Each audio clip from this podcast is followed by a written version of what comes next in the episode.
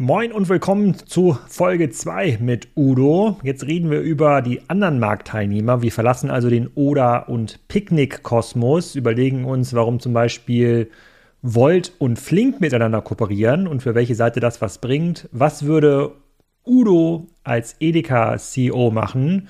Welche Chips haben die anderen Anbieter noch im Spiel? Ja, und wohin geht die Reise mit dem Lebensmittel-Onlinehandel? Weiter geht's also mit dem Marktausblick 2023. Viel Spaß mit Udo. Udo, willkommen zu Teil 2. Ähm, E-Food, großes Update. Ähm, wir weinen ein bisschen hier direkt zum Anfang, weil der andere Anbieter äh, sein Angebot verändert hat ja. ähm, in Berlin. Aber wir kommen ja auf einer sehr freudigen ersten Folge und haben jetzt mit Oda einen weiteren Anbieter, den wir intensiv ähm, beobachten. Fangen wir mal an mit der Marktgröße. Das letzte große Food-Update gab es ja hier im Januar 2022. Ähm, da sind wir, glaube ich, von drei Milliarden ungefähr ähm, ähm, ausgegangen, ähm, haben dann gesagt, naja, es schafft wahrscheinlich so jedes Jahr eine bis zwei Milliarden den Sprung in den Onlinehandel. Kannst du den Marktgröße in Deutschland nochmal herleiten? Ja, also äh, wir sind jetzt wahrscheinlich, also äh, der BVH veröffentlicht jetzt in den nächsten Tagen die, die Zahlen, die kompletten Zahlen inklusive Q4 für 2022. Ich denke mal, wir werden irgendwo bei 3,7 bis 4 Milliarden rauskommen, äh, mit, einer, mit einer wahrscheinlich roten oder schwarzen Null nominal. Ähm, also kein großes Wachstum, aber im Verhältnis zu allen anderen Verticals immer noch top. Äh, aber eben nicht mehr die 20 Prozent von früher und auch nicht mehr die 50 bis 60 Prozent aus Corona-Zeiten. Und dann haben wir halt, wie gesagt, noch äh, hohe Inflation, so dass man wahrscheinlich äh, mengenmäßig äh, von, wenn man freundlich ist, von einer Seitwärtsbewegung sprechen kann, mit, bis zum leichten Rückgang, ähm, aber immer noch mehr als der Gesamtmarkt. Mhm. Die Inflation im Lebensmittelhandel, von dem man jetzt ja immer hört. Ja, ja. ich habe letztens was beim Rewe, was war da ein Bio-Ei, 10 Bio-Eier, 5,50 Euro, also pro Ei irgendwie 70 äh, ähm, also, Entschuldigung, also ungefähr 60 Cent. Ähm, wie schlägt die auf den Onlinehandel durch? Ja, also ähm, es ist natürlich so, dass, äh, klar, du kannst ja immer wählen, gehe ich jetzt äh, stationären Laden oder kaufe ich online ein. Also es ist ja keine geschlossene Veranstaltung.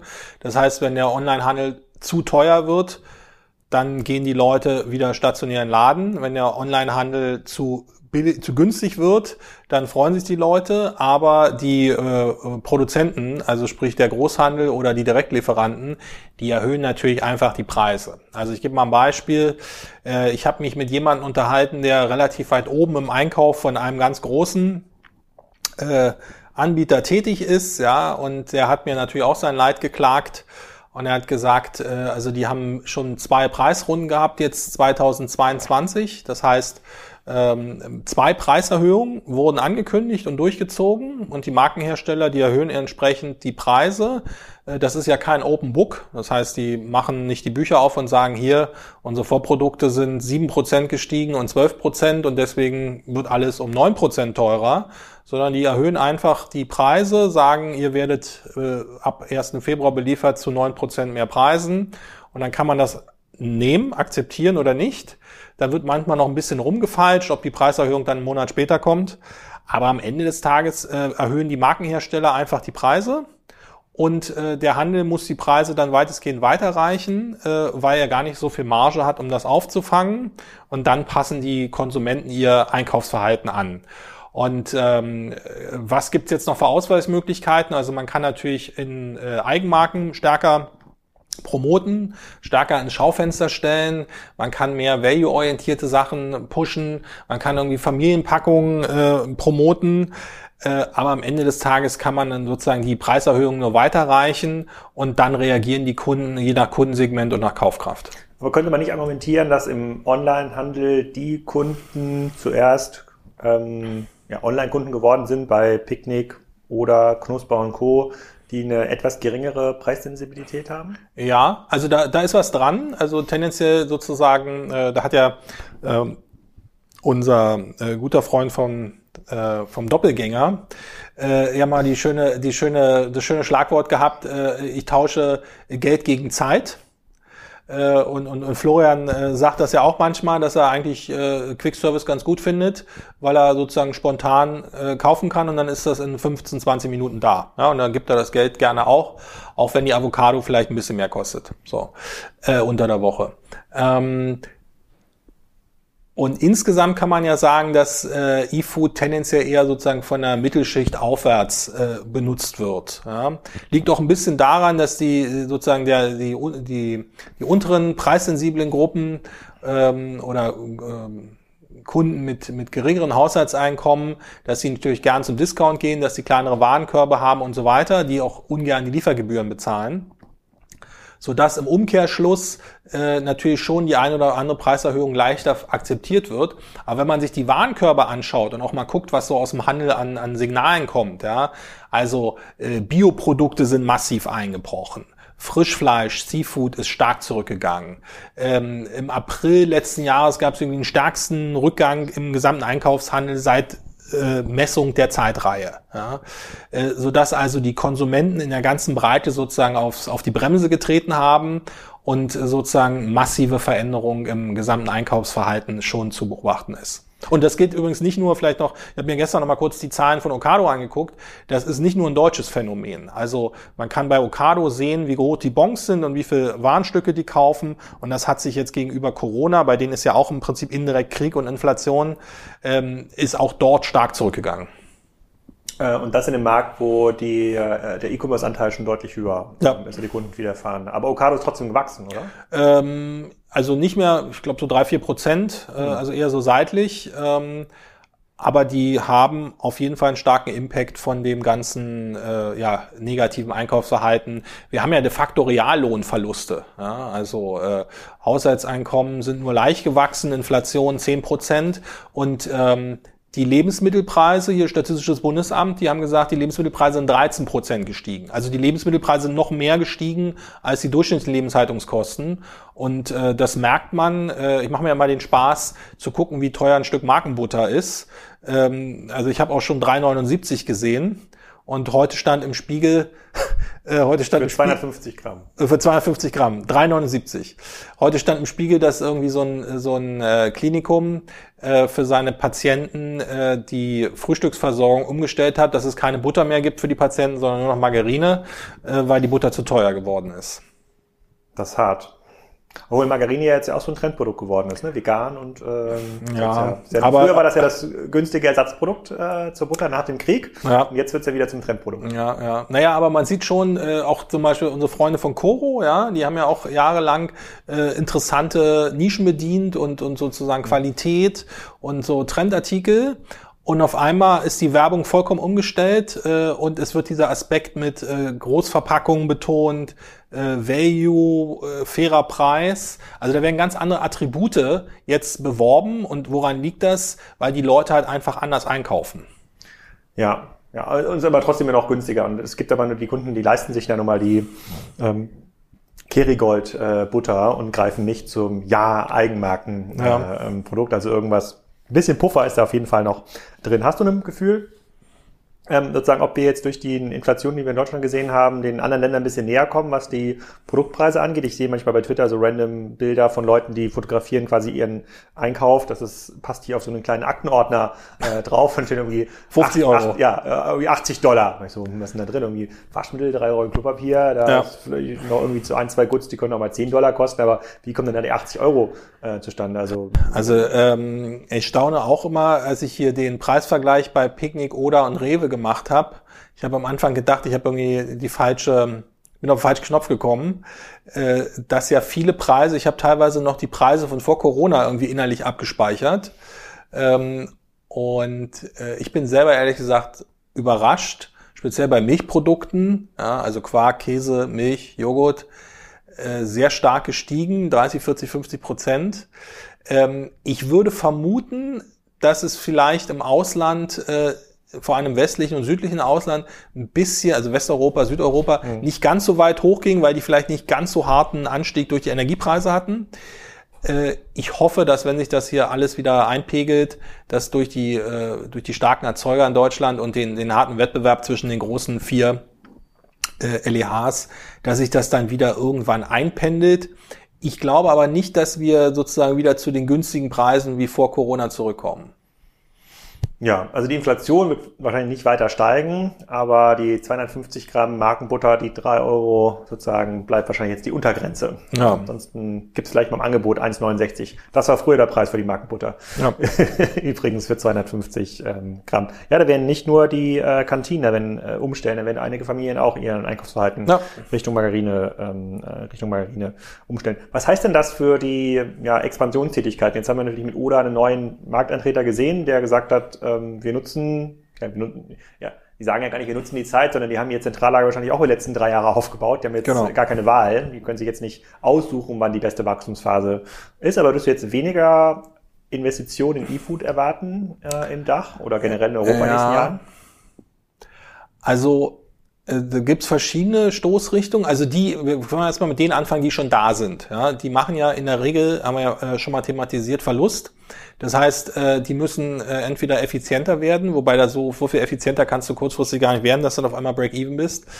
Ähm, das heißt, es wird mehr Fundraising geben müssen zu deutlich gesunkenen ähm, Bewertungen um diese Runway zu verlängern, von der ja oft gesprochen wird, also wie lange das Geld sozusagen noch reicht, äh, werden halt ganz gerne äh, Marketingmaßnahmen effizienter gestaltet. Äh, es gibt eine Reihe von Anbietern, das ging ja auch schon durch die Presse, die einfach ihre Expansion gestoppt haben. Also bestes Beispiel ist ja Knusper, die in Deutschland jetzt erstmal nicht weitermachen. Ähm, oder hat zwar jetzt in Berlin angefangen, aber es stand auch mal im Raum, dass sie gleichzeitig in, in, in NRW anfangen. Das könnte man auch so ein bisschen als sozusagen schrittweise ähm, äh, schrittweisen Markteintritt sehen. Also die, die sozusagen schon da sind, ähm, die überlegen sich ganz genau, äh, können wir nicht sozusagen die Zeit strecken, weil vielleicht in einem oder anderthalb Jahren die Funding-Situation wieder besser ist, bessere Bewertungen. Ähm, die, die noch nie, äh, und die ganz kleinen Startups, also bei denen geht's ja im Prinzip ums Überleben. Also ich denke, es sind ja schon ein paar, äh, haben ja schon Geschäftsaufgabe machen müssen. Also Beispiel Bringmann, Beispiel äh, Get Faster, so ein Quick-Service-Anbieter, die haben auch Service eingestellt. De facto ist ja Gorilla jetzt auch so ein Fall, haben kein Geld mehr bekommen, mussten Notverkauf und für Neueinsteiger, da ist es so, ich glaube, es ist verdammt hart für Startup-E-Food-Konzepte neues Geld zu bekommen. Also ähm, vielleicht so für Ernährungsberatung und so alles softwaremäßig drumrum. Ähm, die einzigen, die vielleicht noch mal eine andere Perspektive auf dem Markt haben, sind große Corporates, äh, die noch nicht engagiert sind die das dann aber aus strategischen Überlegungen halt ähm, äh, überleben. Also ich glaube jetzt grundsätzlich ist für alle Anbieter in Westeuropa erstmal der Modus für die Kleinen durchhalten und äh, für die Großen halt genau überlegen, wo sie noch Geld ausgeben, wo sie dann äh, effizient äh, weiter wachsen. Du hast gerade gesagt, äh, ähm, dass ähm, Gorillas aus dem Markt ausscheiden äh, musste zu schlechten Konditionen. In der Presse konnte man ja lesen, da gab es ja eine große an Beteiligung an Getir, das ja, ja, auch viele Milliarden äh, wert ist. Die ja. Gründer wurden noch so ein bisschen ausbezahlt. Ähm, Hast du da so eine Back-of-the-Envelope-Rechnung, was da irgendwie reingeflossen ist, was jetzt am Ende rausgekommen ist, ja. weil ja Gorillas fairerweise ja auch unsere letzten beiden Folgen sehr stark dominiert ja, ja. Also ich würde mal sagen, sozusagen das, das Auf und Ab von Gorillas und sozusagen was da gut war und schlecht war und äh, wie es mit Quick Service weitergeht, da mache ich mal für eine Sekunde eine Klammer drum und wir fokussieren uns mal nur auf diese, auf die Financials. Äh, ich habe am Anfang auch gestaunt, ähm, also vielleicht nochmal zum Hintergrund, ähm, ich denke mal so für die letzten sechs bis neun Monate stand Gorillas zum Kauf im Schaufenster. Ja, haben sich also alle angucken können, sei das jetzt VCs, sei das jetzt andere Quick-Service-Anbieter, sei das jetzt äh, auch Corporates. Ja. Äh, da gab es immer mal hier und da Gerüchte, äh, wer raufschaut. Äh, viele haben es sich nicht ernsthaft angeschaut, einfach weil es einfach zu hohes Damage-Potenzial hat, beziehungsweise einfach kein, kein wirtschaftlich, keine Synergien zu erwarten waren. Am Ende hat es jetzt ähm, äh, Getir erworben. Äh, die Schlagzeile war, glaube ich, so sinngemäß, äh, für 100 Millionen Cash und irgendwie äh, 8 bis 10 Prozent Anteil an, an Getir, was irgendwie rund einer Milliarde entspricht. Ja. So hört sich ja erstmal gut an, ja, freut man sich. Ähm, aber wenn man dann tiefer reinguckt, äh, und das ging auch durch die Presse, ist jetzt kein, äh, keine irgendwie Eigenleistung von mir, ja, aber ich hab, war da auch schon ein bisschen skeptisch. Also die haben 950 Millionen verbrannt über die zweieinhalb Jahre Und von den 100 Millionen, die gezahlt wurden, waren 50 Millionen äh, äh, Cash. Also da waren im Prinzip der Kaufpreis waren 50 Millionen. Und die eine Milliarde Anteil an Getir oder die 8 bis 10 Prozent oder 12 Prozent an Getir, die sind im Prinzip auch wertlos wegen Liquidationspräferenz und weil natürlich ein überbewerteter Quick-Service-Anbieter sich beteiligt hat an dem anderen überbewerteten Quick-Service-Anbieter. Das ist also keine richtige Marktbewertung. Man könnte also auch sagen, äh, Getir, äh, Entschuldigung, äh, Getir hat äh, Gorillas am Ende für 50 Millionen gekauft. Ähm, das und war vielleicht. Liquidationspräferenz, nur um es mal, also sozusagen mal zu erklären, wenn da die alte Bewertung von Getir angelegt worden ist, 10, 12 ja. Milliarden, was immer wert war und ähm, dann müssten in einem Getier-Exit oder Weiterverkauf mindestens diese 12 Milliarden, wenn nicht sogar deutlich mehr bevor. erlöst werden, bevor die ehemaligen Gorillas-Aktionäre irgendeinen Euro sehen. Genau. Und da das meines Erachtens wünsche ich denen, aber das halte ich für äh, äußerst unwahrscheinlich auf, äh, für die nächsten Jahre und dann tickt ja auch die IRA-Uhr äh, so dass also wahrscheinlich ist, dass diese Milliarde auch nicht ansatzweise irgendwie mal angezapft werden oder diese Anteile irgendwie davon was bekommen. Das heißt, am Ende ist, sind 950 Millionen reingesteckt worden, 50 Millionen sind rausbekommen. Mhm. Das ist vielleicht der Werbevertrag mit Paris Saint-Germain. Ja, der hat vielleicht einen Ach, Wert also von, von, von 30 Millionen. Also da, das ist so eins der einzigen Assets, die wahrscheinlich noch da sind. Und wie gesagt, die Tatsache, dass da keiner ernsthaft drauf geguckt hat und äh, auch ähm, das am Ende dann nur noch an den anderen Quick-Service-Anbieter ging, mhm. äh, das lässt meines Erachtens tief blicken und ist, glaube ich, auch so ein Teil von einem Puzzle, wo man auch fairerweise sagen muss, neben der Kundenerfahrung und der ganzen Wachstumsstory gibt's halt auch eine, eine dunkle Seite, äh, wo halt nicht immer äh, ganz sauber äh, kommuniziert wurde. Was heißt denn das für Flink? Äh, das ist eine gute Frage. Also die, die, die übergeordnete Frage ist sozusagen, heißt das jetzt für Westeuropa, Quick Service funktioniert dauerhaft gar nicht? Oder war das nur Bad Execution von Gorillas?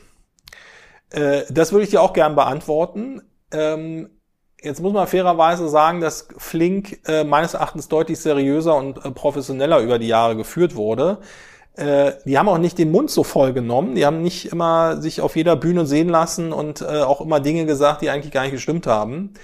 Äh, ich würde da einfach mal so ein bisschen äh, the Test of Time abwarten. Das wird sich wahrscheinlich in den nächsten 12 bis 15 Monaten rausstellen. Es gibt so ein paar Argumente, Stichwort äh, bessere, bessere, bessere Sortimentstrategie, höherer Bon, äh, auch mehrere Finanzierungsrunden zwischendurch. Äh, teilweise ist auch Rewe dabei als Minderheitsaktionär, Carrefour ist dabei als Minderheitsaktionär. Das heißt, die dürften bessere Sourcing-Konditionen haben, die haben bessere Sortimentskompetenz, äh, die dafür sprechen, dass es vielleicht mittelfristig klappt. Es gibt aber auch Signale, da muss man ehrlich sein, äh, wo man sagen muss, ähm, die haben Österreich jetzt zugemacht komplett weiß ich, Ende letzten Jahres. Ja, Wien ist jetzt eigentlich auch nicht so unähnlich. Kiel ist noch auf.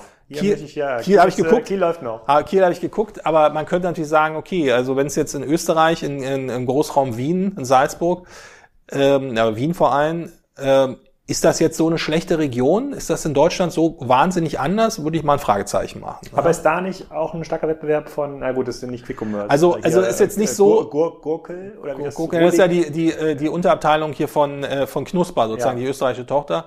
Ja, Quick Service und Vollsortiment ist ja so ein bisschen ja. ein anderer mhm. Use Case. Ähm, also das ist so ein Fragezeichen. Der andere Punkt ist, ähm, äh, diese Herausforderungen, die operativen Herausforderungen beim Quick Service, da kommen wir ja noch äh, vielleicht mal drauf. Also dieses Thema Direktfahrt, Auslastung, Nebenzeiten, Hauptzeiten, Mindestlohn, die sind ja bei Flink genauso. Jetzt hoffe ich mal, dass sie das hier und da ein bisschen besser lösen, aber die Herausforderungen sind genau die gleichen, so dass ich also jetzt mal sagen würde, ich würde die jetzt nicht verdammen, ich würde jetzt aber auch nicht mehr meine Hand ins Feuer legen, dass die äh, sozusagen nur noch in wenige Quartale brauchen und dann ist da äh, IPO oder Exit oder, oder Self-Funding. Das werden wir wahrscheinlich in zwölf Monaten wissen, äh, ob die es schaffen werden. Mhm. Und es gibt ja jetzt den Trend, dass in diesen Apps verschiedene Anbieter konsolidiert werden. Ich weiß, ich kann mir jetzt bei Flink das Volt-Angebot bestellen oder in der Volt-App das Flink-Angebot, aber sozusagen alle sozusagen versuchen in jede Richtung zu konsolidieren. Ich würde mich nicht überraschen, wenn man demnächst bei Lieferando nicht auch in der 20 Minuten Bestellung frische Produkte äh, holen kann. Max, und du bist ja in Berlin, du ja. siehst das ja alles, du kriegst ja die App-Updates. Ich würde es ja auch gerne beobachten, aber äh, das gibt's bei uns nicht. Ja, äh, das ist jetzt so ein neuer Trend so aus den letzten zwei, drei Monaten, ähm, so Kooperation, vollkommen richtig. Äh, also sind ja erstmal zwei größere Prominente. Das eine ist sozusagen Flink und Volt. Äh, da ist es so, für, für die Hörer zum Nachvollziehen, also Flink stellt das Sortiment, ähm, die Lebensmittel, die sind dann in der Volt-App und dann kann der Volt-Kunde sozusagen die Flink-Produkte in der Volt-App äh, kaufen.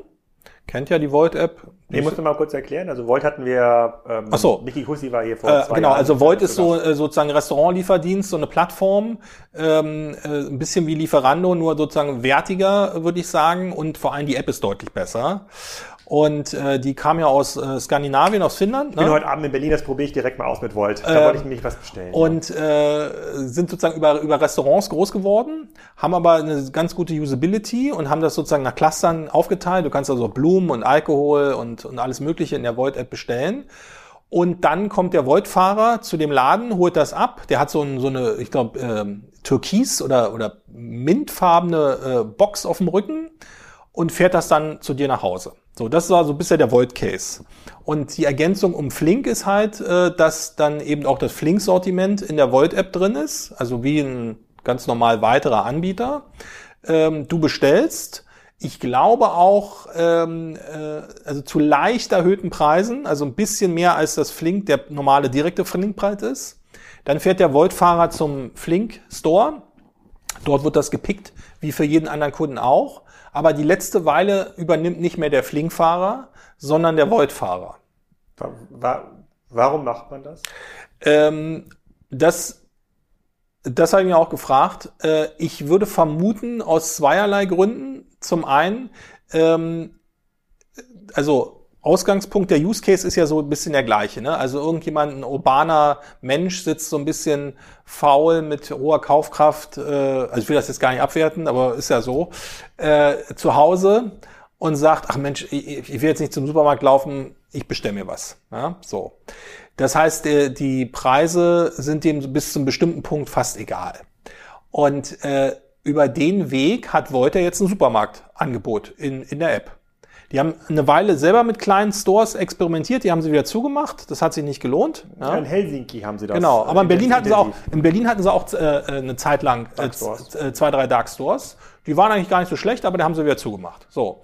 Das heißt, äh, Void konzentriert sich sozusagen als Anbieter einer Plattform auf das Fahrermanagement, aufs Marketing und äh, haben jetzt also für ihre Kunden ein Supermarktangebot, vielleicht ein Schnaps teurer als normal und für Flink äh, ist es natürlich so, äh, sie kriegen mehr Traffic, sie kriegen mehr Kunden, aber sie haben nicht mehr das Problem, dass sie jetzt, äh, in Randzeiten ihre teuren Fahrer auslasten müssen, weil die geben ihr, ihren Auftrag ja an das, an das äh, etwas besser ausgelastete Netz von Volt.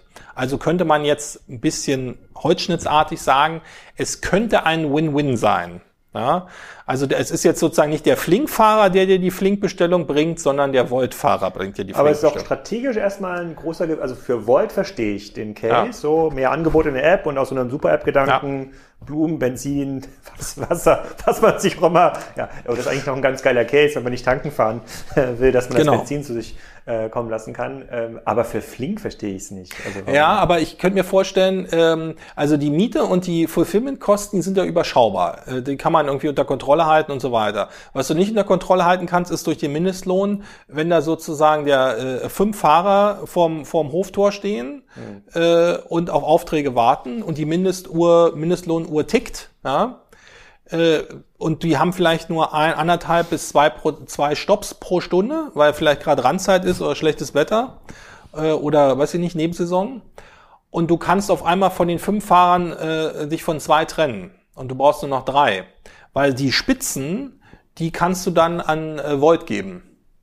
Dann ist das äh, für, für Flink schon eine Möglichkeit, ihre Fixkosten deutlich zu senken. Ähm ja, das stimmt. Vielleicht nicht die, vielleicht kann man die Grundlast an Volt geben, aber eigentlich willst du ja, wenn der, das Lieferversprechen ist ja, du kriegst es schnell. Ja. So, und du willst es jetzt irgendwie abends haben, wo die Auslastung groß ist. Ja. Ähm, sind halt die Kunden, die es jetzt haben wollen, die werden dann über Flink-Fahrer äh, bedient und die nicht so eine hohe sozusagen Preissensibilität. Aber gut, du willst ja auch nicht die Leute aus der Flink-App in die Volt-App schicken. Ähm. Aber die, äh, also, also ich würde mal sagen, äh, ist ja graus alle Theorie, die testen das jetzt, ja. Und na, ich glaube, nach drei Monaten weiß man, wie es äh, wie es für beide Seiten läuft. Ähm, den gleichen Ansatz hat übrigens auch Getir und äh, Lieferando. Ja.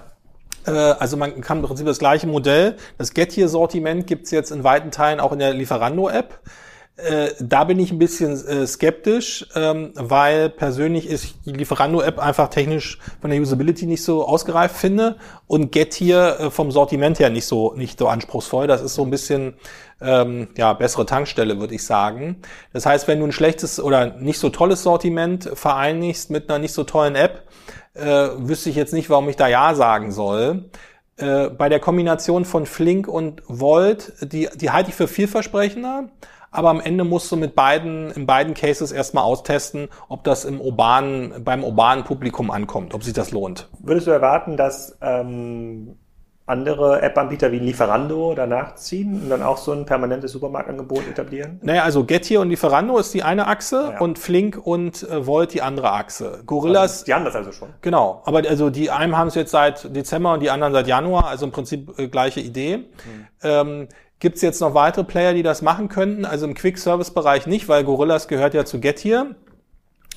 Und äh, ich würde jetzt erstmal abwarten. Äh, wie gesagt, die, das Potenzial für weitere Kooperationen ist, glaube ich, begrenzt. Glaubst du, das ist ein Weg zur Super-App? Ich war gerade in Südostasien unterwegs und da, ähm, da gibt's dann Grab, äh, äh, Gojek und andere Super-Apps, wo man dann eben die Blumen, die Lieferung, sogar äh, den Taxiservice bestellen ähm, kann oder hinten auf dem Moped mitfahren. Bei, bei Grab ist ja auch so ein Service. Das, könnte das so ein Auftakt sein? Ich, ich glaube, die Deutschen haben da mal noch so ein bisschen, ein bisschen Hemmschwelle, Beiß, Beißhemmung, da irgendwie alles aus einem, aus einer App. War, dann könnte man argumentieren, gibt's die nicht schon mit Amazon, die äh, Super-App? Dann würde man sagen, ja, aber die ist nicht schnell genug, die Lieferung. Ja. Ja, aber es ist ja für, für Dutzende Dienstleistungen, Hundefriseur, Tanken, Ähm, whatever. also ich, Auto, ich bestelle jemanden zum Autowaschen. So, das ist ja auch so eine, das ist ja auch so ein Service, der ist ja, Ja. ist komplett verschwendete Lebenszeit. Ja, du stellst dich vor so eine Waschanlage an, du weißt im Grunde genommen nie, wie voll es äh, äh, vorher ist, kann zehn Minuten dauern, kann eine Stunde äh, äh, dauern. Also ich, ich weiß es noch nicht. Ähm, ich, ich glaube, du brauchst auf jeden Fall eine, eine, eine App mit sehr guter Usability. Das würde ich noch am ehesten ähm, einer, einer Volt zutrauen. Ähm, ob sich das in Deutschland mit der Super-App durchsetzt oder ich sag mal auf dem Weg dahin ist, ich, ich weiß es nicht. Was denkst du nach, nach deiner Erfahrung aus Asien? Ich glaube, wir ähm, leben in einem Land, äh, wo das Gehalt, Auskommen ausreichend gleich verteilt ist. Äh, das mag natürlich abgehoben klingen, wenn man jetzt Gehälter von irgendwie äh, ähm, äh, Flug, Flugzeugkapitänen und Krankenschwestern vergleicht, aber es gibt hier einfach nicht die Bevölkerungsschicht, die bereit ist für drei Euro die Stunde sich die sozusagen vor dem äh, vor dem Getir-Laden zu warten oder vor dem Gorillas-Laden ähm, zu warten. Deswegen gibt es solche Innovationen oder diese Art von Dienstleistungen wird es nur in Ländern geben, die einen, äh, sozusagen die noch wachsen, entweder durch Migration oder durch junge Leute. Und das wird in Europa nicht der Fall sein. Wird auch in den USA nicht der Fall sein aus meiner Sicht. Das werden wir, das wird Südostasien sein, das werden die Golfstaaten sein, die natürlich massiv ähm, aktive Migration äh, äh, pushen. Denn, äh, Nach Saudi-Arabien ziehen ja auch pro Jahr eine halbe Million äh, äh, Migranten, Arbeitsmigranten natürlich erstmal, aber die ähm, schaffen es dann, so eine Art von Ökosystem mit zu, etablieren. befeuern, ja. ja, ja, das, die haben wir hier ähm, Ah, ah. einfach. Deswegen ich glaube, es, es gäbe viel mehr Dinge, die sich über so eine App verkaufen lassen, aber es gibt einfach keine Menschen mehr, die das machen. Arbeitskräfte, ja. Ja, Genau. das ist ein fairer Gedanke. Ja, deswegen also es, äh, ich glaube, wenn man, wenn wir mal alt werden und sagen sehr sehr hohes Serviceniveau erwarten möchten im, im, im Alter, im Sinne von, du möchtest deinen Kaffee an dein Bett gebracht haben und äh, sozusagen alle zwei Tage noch eine Massage, dann führt kein Weg an das ähm, am Auswandern ähm, vorbei. Das ist leider so. Ähm, oder die Automatisierung unter der Tesla-Roboter äh, entwickelt sich doch schneller als gedacht. Ähm, okay, das, das mit der Super-App verstehe ich. Äh, sozusagen Lieferando verstehe ich auch. Volt, ähm, äh, ähm, Volt verstehe ich auch. Ähm, durch den Aus Ausstieg oder das Ausscheiden von Gorillas jetzt so als aggressiver Treiber am, ähm, am Markt ist wahrscheinlich auch so ein bisschen der Gesamthunger weg, jetzt viel Geld zu spenden. Jetzt geht es erstmal um Profit, oder? Bei, bei Flink jetzt? Oder? Generell, in, bei allen Teilnehmern am Markt. Ja, also da ist ja dieser, diese schöne Formulierung, ähm, äh, die man ja Land, Land auf, Land ab überall hört. Äh, wir, wir fokussieren uns jetzt auf profitables Wachstum. Ähm, klar, das steht im Fokus. Äh, ob das jetzt überhaupt sinnvoll erfüllbar ist, wie gesagt, ich würde bei Quick Service erstmal nochmal das Fragezeichen ransetzen, Ob man das jetzt in Westeuropa äh, das muss man erstmal beweisen, ob das irgendwann geht. Ja. Bei den anderen ähm, ist es halt wirklich, wie gesagt, jetzt die, die Cash-Situation. Es ist halt wirklich schwierig, auf den Kapitalmärkten ist schwer Geld zu bekommen. Auch die Aktienkurse so von der HelloFresh, von der Ocado, von der Lieferando sind ja ganz massiv eingebrochen. Äh, das ist jetzt also auch kein, kein Verkaufsargument. Äh, Corporates zu überzeugen, geht halt nur mit, äh, mit, mit strategischen Argumenten. Also man muss jetzt wirklich das Geld zusammenhalten, um dann halt äh, zu hoffen, dass sich das so die allgemeine Marktlage in 12 bis 18 Monaten so ein bisschen verbessert. Hm. Du hast ja äh, beim letzten Mal, als wir gesprochen haben, sind wir, glaube ich, zehn oder zwölf Anbieter aus Berlin ja. äh, durchgegangen. Davon sind einige aus dem Markt aus, äh, ausgestiegen. richtig neu jetzt, außer Oder ist auch nichts dazugekommen. Ist jetzt nicht so, dass es dort noch irgendwelche kleinen Lieferservices von Biomärkten äh, gibt, mehr verkleidete Radfahrer nein, in der Stadt rumfahren. Also es gibt vielleicht hier und da so einen neuen Hoflieferanten mal oder irgendeinen Spezialisten für Fleischversand oder so. Äh, ich glaube, äh, also es gibt jetzt schon die Konsolidierung, also die Konsolidierung oder die dieses äh, äh, Right Sizing ist ja auch so ein schöner Begriff, äh, die vollzieht sich halt auf mehreren Ebenen. Also es werden Landesgesellschaften dicht gemacht, Beispiel Flink in Österreich. Es werden Standorte dicht gemacht und zusammengelegt, äh, da müsste man sich die Netzwerke angucken. Äh, es werden, es kommt zu M&A, also Stichwort hier Gorillas und äh, Get es gibt schon ein paar Firmen, die quasi aufgegeben haben. Also das wäre jetzt hier Bringmann, äh, Get Faster und so weiter. Ich befürchte aber, dass dieses Jahr noch eine ganze Reihe von Namen, äh, die auch auf, äh, auf, auf der Liste stehen, die da in, dem, in dem äh, Charter aufgeführt sind, dass sie keine weitere Folgefinanzierung bekommen oder zu, zu einer ganz krassen Downround kommt, sodass sie dann eigentlich für längere Zeit kaum handlungsfähig sind. Das heißt, da dürften wir uns wahrscheinlich dieses Jahr auch nochmal auf ein paar Überraschungen einstellen. Mhm. Siehst du ähm, Trends aus den USA? Da gibt es ja auch eine, äh, ja, eine Konsolidierung nicht, aber über, über macht eine ganze Menge, versucht ein bisschen sich zu vertikalisieren. Es gibt, glaube ich, auch, hast du mir geschrieben, automatisierte Lieferdienste. Ja, ja. Wie, wie also, da? also äh, klar, also die, die Phänomene, die wir hier in Westeuropa oder in Deutschland sehen, die sind natürlich in den USA, äh, äh, sieht man die auch, teilweise ja schon früher, weil die Krise da ein bisschen eher losging. Äh, das heißt, äh, das ist ja eigentlich im Hintergrund hinten eine Demo irgendwie. Kannst du da irgendwas sehen am Bahnhof? Wir sitzen hier ja. im Hauptbahnhof an, aber es klingt irgendwie so, als als, als würden hier hunderte Leute es, äh, Ja, es ist, glaube ich, äh, hier äh, Verdi oder die Post, die äh, demonstrieren. Ach, die Post heute. Ja, ja, okay. Aber ist kein Problem. Ich hoffe, dass die Mikrofone das genau. Also, also äh, Downrounds und, und Valuation sind in den USA auch runter. Äh, hier DoorDash und, und äh, äh Go, ähm, GoPuff, äh, die haben auch teilweise Netzwerk äh, gestreamlined. Das mhm. heißt, die haben weniger äh, Standorte, äh, müssen auch ihren Cashburn runterfahren. Äh, die Verbraucher geben ja auch weniger aus und anders. Also es ist jetzt nicht zum totalen Zusammenbruch gekommen, aber auch ein verändertes Verbraucherverhalten. Und ähm, da ist wahrscheinlich das gleiche wie hier in Deutschland. Äh, es heißt so ein bisschen äh, Stromhaube aufsetzen, effizienter werden, über, genau überlegen, wo man das Marketinggeld ausgibt, Personalabbau, Netzwerkoptimierung äh, und dann zu hoffen, dass sozusagen in vielleicht 12 bis 24 Monaten äh, der Himmel wieder ein bisschen klarer aussieht. Hm.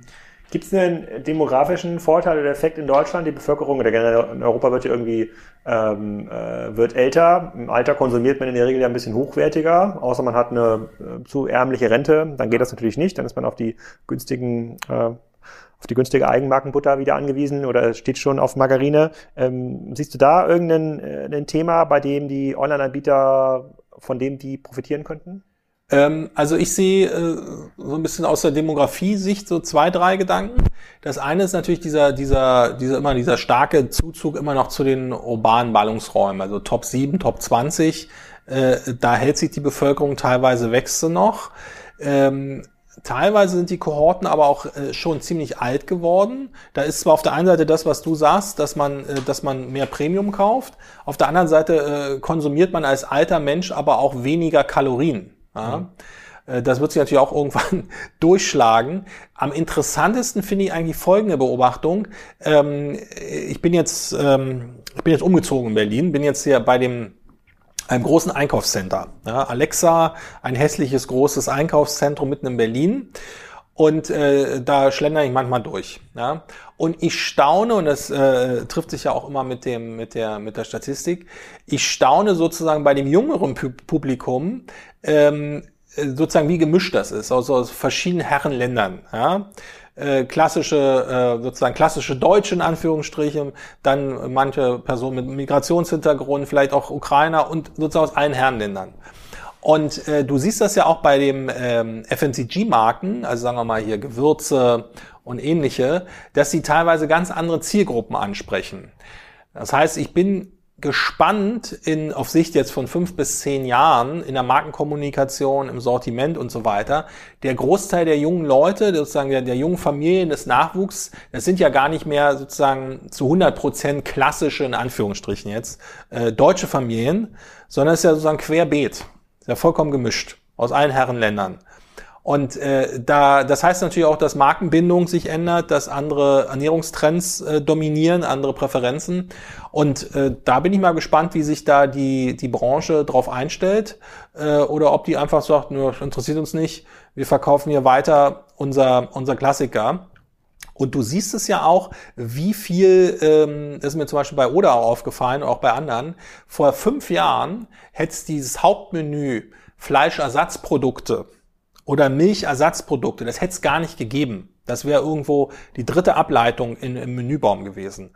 Heute ist das teilweise äh, auf der Menüebene eins da gibt's Fleischersatzprodukte, da gibt's Milchersatzprodukte, äh, irgendwann gibt's glaube ich, auch Fischersatzprodukte. Du siehst also, wie so ein bisschen verändertes Verbraucherverhalten sich schrittweise auch in anderen Sortimenten niederschlägt und in anderen Einkaufsverhalten.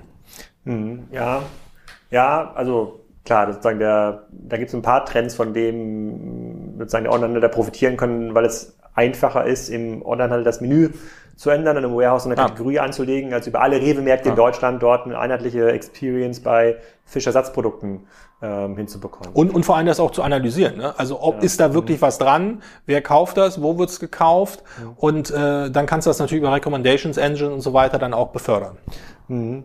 Okay, die, diese Bör der Börsenhinweis ist, glaube ich, nochmal wichtig, dass wenn Okado irgendwie schlecht bewertet ist oder auch die anderen Downrounds dort in den USA äh, ähm, zu, zu, Tage treten, ähm, hat das nochmal ein massives Problem. Wir hatten ja da in dem Prediction Podcast mit ähm, Pip drüber geredet, dass das aus unserer Sicht dazu führen dürfte im Gesamtmarkt E-Commerce, dass die starken Anbieter langfristig profitieren, weil neuer, weniger äh, Wettbewerb, ähm, starker Fokus auf Operational Excellence, also Warehouse-Automatisierung, bessere Tourenplanung, äh, weniger, äh, weniger Wegwurfquote. Äh, das heißt, ein Oder, Picknick, Knusper dürften in ein bis zwei Jahren sozusagen deutlich stärker aus dem Markt ähm, rauskommen, als das in einem Markt der Fall gewesen wäre, in dem weiterhin Flink, Gorillas und Co. Milliarden äh, sozusagen Gutscheine ähm, reinschmeißen, weil diese äh, diese 900 Millionen, die ja verloren gegangen sind bei Gorillas, wenn man deiner Kalkulation ähm, folgen würde, die sind ja zum Teil in Gehälter gegangen und irgendwie Infrastrukturaufbau, aber zum großen Teil natürlich auch in Gutschein. Also die Kunden haben das einfach äh, ähm, konsumiert. Ja, die äh, sozusagen, der, da haben die, da hat die ein oder andere Abendmahlzeit wurde dann tatsächlich vom Kapitalmarkt ähm, äh, finanziert. Ähm, aber da zu den Trends nochmal, um das so ein bisschen abzuschließen und auch nach vorne zu schauen.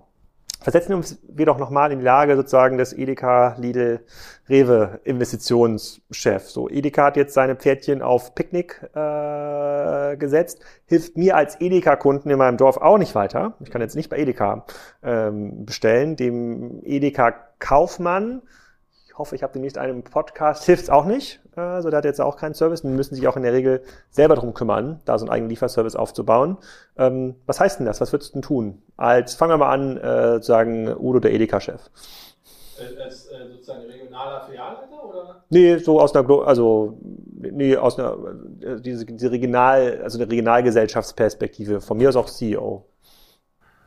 Ja, also wenn, wenn ich jetzt der, der, der CEO von der Edeka-Gruppe wäre, fangen wir mal ganz unambitioniert an.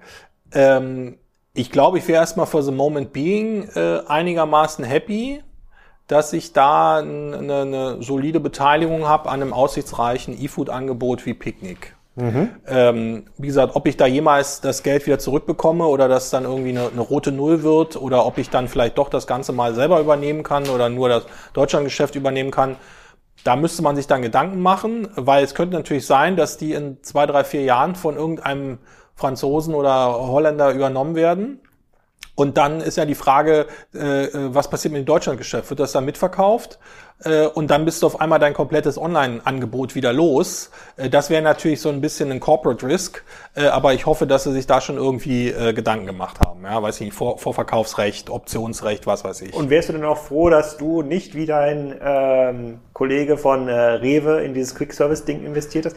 Die haben ja investiert in Flink und sind Grossist bei Flink. Ja, also ich glaube, Rewe ist ganz happy, dass sie da äh, zuliefern können. Äh, ich glaube auch, dass sie von den zwei Optionen aufs richtige Pferd gesetzt haben, also mit einer Minderheitsbeteiligung an Flink, mhm. ja, im Gegensatz zu ähm, äh, Lieferando, äh, nee, Delivery Hero, Entschuldigung, die haben ja 200 Millionen versenkt äh, in Gorillas als Minderheitsbeteiligung äh, ja. und die ist ja im Prinzip wertlos. Äh, das heißt, äh, da kommt irgendwann demnächst ein Impairment äh, und äh, das ist halt weg und die hätten sich auswählen können. Die hätten wählen können, ob sie in Flink oder in Gorillas investieren. Ich will jetzt nicht behaupten, das hätte man vorher wissen können, das wäre jetzt, glaube ich, vermessen, äh, aber der Anteil ist schon mal weg. Also das zur Perspektive von dem, von dem Edeka CEO. Der ist, glaube ich, für, für, für einen Moment erstmal soweit ganz happy. Äh, von dem äh, quasi Filialleiter oder von so einem Regionalleiter, ich glaube, der ist so ein bisschen zwischen Baum und Borke. Selber was groß machen. Dafür fehlt ihm die Mittel und die Kompetenz. Die haben zwar so ein paar Plattformen äh, kleinerer Art und vielleicht machen sie es auch schon seit ein paar Jahren. Also äh, Kompetenz vielleicht nicht im Sinne von, dass äh, sie haben kein Verständnis für den Markt, aber ihnen fehlen natürlich die Ressourcen. Sie haben jetzt ja kein Investitionsvehikel, wo sie jetzt mal den Kieler schnellste Schnelllieferdienst aufbauen können. Also äh, ich glaube, ich würde da irgendwie einfordern, äh, du kannst ja nicht Gebietsschutz einfordern, wenn die jetzt in ganz Deutschland loslegen, das, das ist ja abgelaufen ich glaube, ich würde mir dann irgendwie, weiß ich nicht, ähm, ich würde halt zusehen, dass ähm, ich würde halt zusehen, dass du, dass die Verluste, die das produziert, nicht zu groß werden, weil ich muss sie ja indirekt mitfinanzieren. Mhm. Also ich würde dann irgendwie, also ich würde dann versuchen, dass sie mir diese digitalen Skills, also es gibt ja auch so Projekte, wo hier Käseblatt wird abgeschafft und ähm, dann gibt's irgendwie WhatsApp. Ähm, Wochenangebote gibt's ja bei Rewe und äh, Aldi hat das ja, glaube ich, auch jetzt äh, auf dem Schirm, dass ich von so einen technologischen Kompetenzen irgendwie profitieren kann, dass ich sage, pass auf, wenn ich jetzt hier schon solche Projekte indirekt mitfinanziere, dann will ich da auch wegen Technologietransfer haben mit zwei, drei Projekten, weiß ich nicht, Omnichannel-mäßig, so äh, Kundenbindungskarte, äh, Käseblatt per WhatsApp und so weiter, dass der so ein bisschen Rücklauf hat äh, von der Sache. Viel mehr kann der wahrscheinlich da gar nicht bewirken. Und der Edeka-Kunde, das hängt, glaube ich, ein bisschen davon ab, wo er wohnt. Also wenn er in einer Stadt von 200.000 aufwärts wohnt, dann wird er halt früher oder später äh, äh, Picknick wahrscheinlich äh, in den Genuss kommen. Wenn er jetzt sozusagen in kleineren äh, Städten wohnt, äh, in der Uckermark, um das mal wieder zu zitieren, ähm, dann muss man halt ehrlich sein und sagen, ähm, versuche weiterhin gut zu deinem Edeka-Laden zu kommen und äh, Spezialitäten kannst du per Paket bestellen, aber sozusagen Lebensmittel äh, in naher Zukunft, Vollsortiment nach Hause, wird einfach nicht kommen. Den einzigen Gamechanger, auf den ich ja persönlich so ein bisschen hoffe, das ist aber glaube ich noch drei, vier, fünf Jahre hin, äh, da gibt's einen schönen Anbieter in den USA, kann man auch googeln, die heißen Cruise. Die machen so autonomes äh, Taxi. Äh, in San Francisco fahren die schon rum und, und ein paar anderen Städten. Äh, da sitzt sozusagen keiner im Auto mit Sensoren und äh, dann fahren die Leute halt äh, von Geisterhand von A nach B äh, zu Taxipreisen, so, aber eben ohne Leute. Und äh, das läuft ganz gut. Äh, ich denke mal, da werden auch die Kosten fallen. Das wäre natürlich eine feine Sache, Stichwort Flexibilisierung der Zustellung. Das könnte ich mir zum Beispiel sehr gut vorstellen an, am Stadtrand äh, am Sonntag äh, weil äh, dann packst du die Kiste einfach in dieses autonome Taxi, äh, bestellst das per App und kriegst am Sonntag früh dann durch das autonome Taxi das am Stadtrand geliefert oder wann auch aber immer. Du musst die Kiste ja selber rausnehmen aus dem Taxi. Gut, aber das mache ich ja freiwillig. Ich laufe ja auch in den Laden und nehme meine Waren aus dem, aus dem Regal. Also das fände ich persönlich eine Perspektive, wenn ich jetzt der Edeka-Kunde wäre. Natürlich jetzt sehr, sehr äh, funky und ein bisschen weit gedacht, äh, wo ich sagen würde, da könnte wieder ein bisschen mehr Spaß aufkommen und da gibt es vielleicht neue Möglichkeiten. Äh, Nahversorgung zu Randzeiten, Nahversorgung in Gebieten, wo es keinen Service gibt, weil ich mir dann eben so meine, meine Zustellung selber per App äh, zusammenstellen kann. Mhm. Wenn du Lidl-Chef wärst, wäre da irgendwas anders? Die haben ja noch gar keine Tipps Ach so. im Spiel. Ja, also äh, äh, als Lidl-Chef lese ich ja auch Zeitung, ja.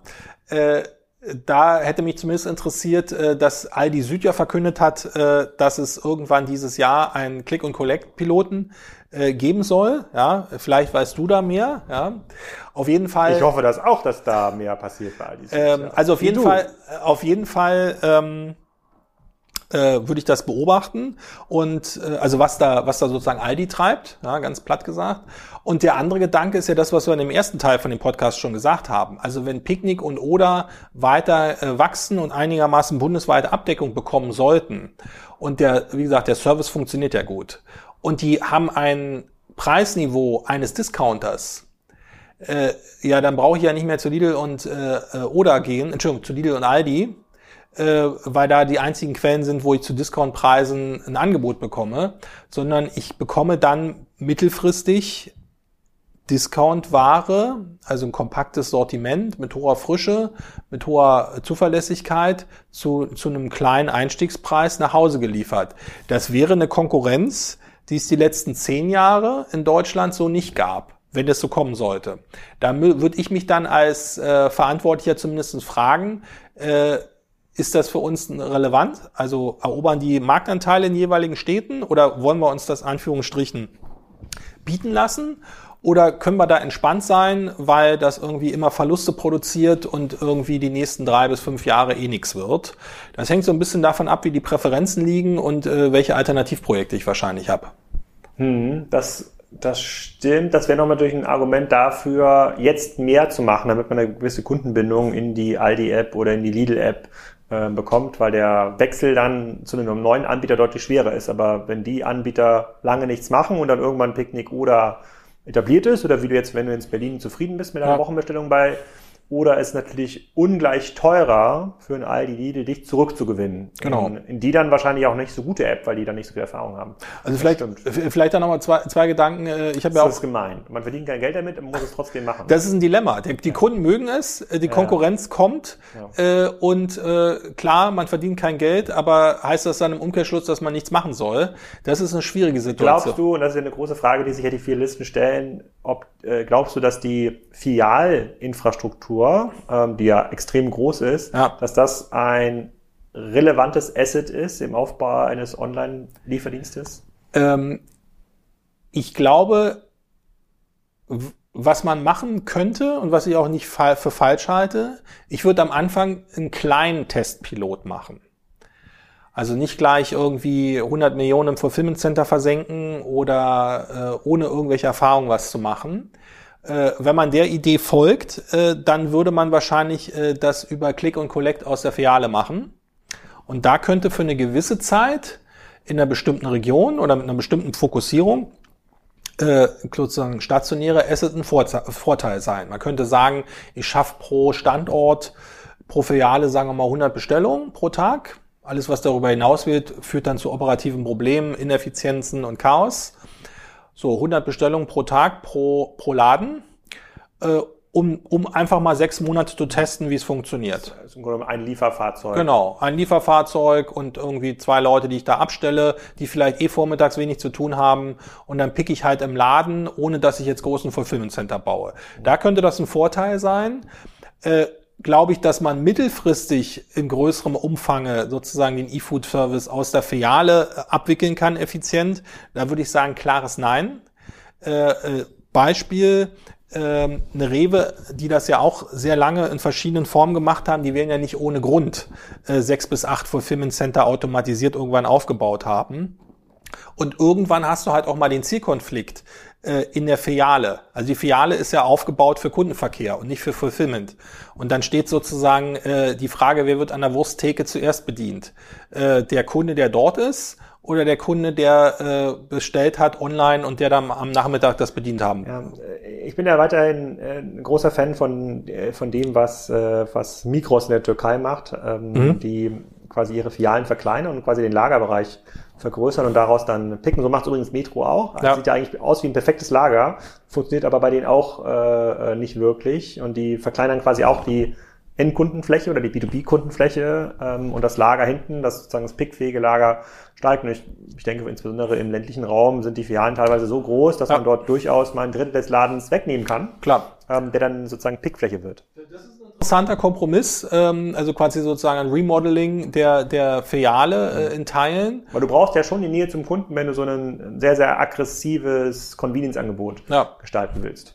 Genau, also das würde ich mir sozusagen in, äh, in bestimmten Cases vorstellen. In Ballungsräumen, wenn das jetzt richtig gut angenommen wird, äh, da glaube ich, wirst du irgendwann den Punkt haben, dass du sagst, mhm. okay, für eine Testphase ist so ein Laden gut oder vielleicht auch im ländlichen Raum, wenn er ein bisschen umgebaut ist. Aber wenn ich jetzt an einem Donnerstagabend oder am Donnerstagmittag mehrere tausend Bestellungen habe in Hamburg, in Berlin oder wo auch immer, das kriegst du halt nicht mehr über zwei äh, Lidl-Filialen abgebildet. Das stimmt, das stimmt, das stimmt. Die Frage ist sozusagen, ob man die Lidl-Filialen komplett remodeln kann, weil meistens sind ja auch Parkflächen davor, da kannst du mit, den ganzen, mit deinen ganzen ja. Lieferautos parken. Ja gut, aber du brauchst ja beides. Du brauchst ja Fulfillment-Kapazität in, in, in, mit Effizienz und äh, Perfection und du brauchst äh, Lieferfahrzeuge. Deswegen glaube ich, sozusagen für so Moment Being, für Testsituationen kann das, glaube ich, ganz gut sein. Aber ist das jetzt der Weg äh, für die nächsten drei Jahre, da, ich sag mal, 500 Millionen Umsatz abzuwickeln? Äh, ich glaube, das würde zu vielen äh, Fuck-Ups führen. Ja, Tough Times ist eine Zusammenfassung für die Investitionsentscheider, sozusagen ja. der großen LEH-Anbieter. Ähm, Good Times für Endkunden. Bleibt weiterhin cool. Vielleicht noch zwei Gedanken. Äh, was man ja auch überlegen muss, äh, da sind wir wieder bei diesem Arbeitskräftethema und zwar jetzt eher so ein bisschen äh, White Collar, ja, Young Professionals. Ähm, hört vielleicht jetzt auch nicht jeder Controller gerne, aber wie attraktiv ist eigentlich ein Arbeitgeber in dem Bereich, der vielleicht, äh, wo man sagen würde, jetzt ein bisschen schwarz-weiß gemalt, wir haben überhaupt gar kein Angebot in dem Bereich. Wir haben auch keine Ambitionen, da was zu machen. Wir haben auch keine, keine Skills und keine, keine Shop-Plattform, gar nichts. Ähm, und es gibt so wie Greifenfleisch. Wie, wie Greifenfleisch zum Beispiel. ähm, äh, Greifenfleisch, der, der ganz große Trend in diesem Jahr natürlich. Nee, also ich glaube auch, dass dieses Thema äh, Attraktivität als Arbeitgeber, äh, dieses Thema äh, Skillaufbau, dass das halt auch eine, eine gewisse Rolle spielen sollte. Nicht nur die Frage, äh, kann das, äh, brauche ich das hier zur Wettbewerbsabwehr oder kann das in fünf Jahren Break-Even sein? Also mhm. wäre zumindest eine, ein Argument, was man in so einem, in so einem Investitionsentscheidung berücksichtigen sollte. Man muss ja nicht gleich, man muss ja nicht gleich ganz Deutschland zupflastern. Man kann ja zum Beispiel auch einen Pilot machen in, sagen wir mal, in, äh, in Mainz oder in Frankfurt oder äh, in, in Augsburg. Ja? Also in sozusagen mittelgroßen Stadt, hohe Kaufkraft, noch nicht so viel Wettbewerb und dann erstmal testen, ob es angenommen wird. Oder Kiel. Oder ja, Kiel. Alles kommt zurück äh, zu Kiel. Udo, vielen Dank für deine Zeit. Ich hoffe, dem einen oder anderen Hörer hat, äh, hat das gefallen und äh, es kommen noch ein paar Trends ähm, raus, aber ich würde jetzt ungern mit dem, äh, mit dem einen oder anderen Mitarbeiter bei den großen LEH-Anbietern tauschen. Das ist, glaube ich, ein schweres Jahr sozusagen. Das war einfacher, sozusagen die Entscheidungskorridore, die wir in den letzten Folgen besprochen haben, vor einem Jahr und vor zwei Jahren, waren irgendwie schöner. Waren, waren angenehmer. Ja, alles Gute für dieses Jahr und vielen Dank für die Einladung. Danke. Das soll es erstmal gewesen sein zum Thema E-Food. Am Wochenende geht's weiter mit dem Thema Energiezone. Der Vago-Chef war zu Gast und der erzählt euch ein bisschen was zum Thema Trafo-Station. Scheint ein sehr kleines Thema zu sein, ist aber ein sehr großes und ein sehr profitables auch für Vago. Mittlerweile ein anderthalb Milliarden Konzern aus Deutschland, der ziemlich schnell wächst. Erfahrt ihr alles am Sonntag. Bis dahin. Tschüssi.